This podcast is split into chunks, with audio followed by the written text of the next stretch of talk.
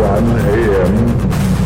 at General Eisenhower headquarters, General Jodl, the representative of the German High Command, and of Grand Admiral Dönitz, the designated head of the German state, signed the act of unconditional surrender of all German land, sea, and forces in Europe to the Allied expeditionary forces and simultaneously to the Soviet High Command.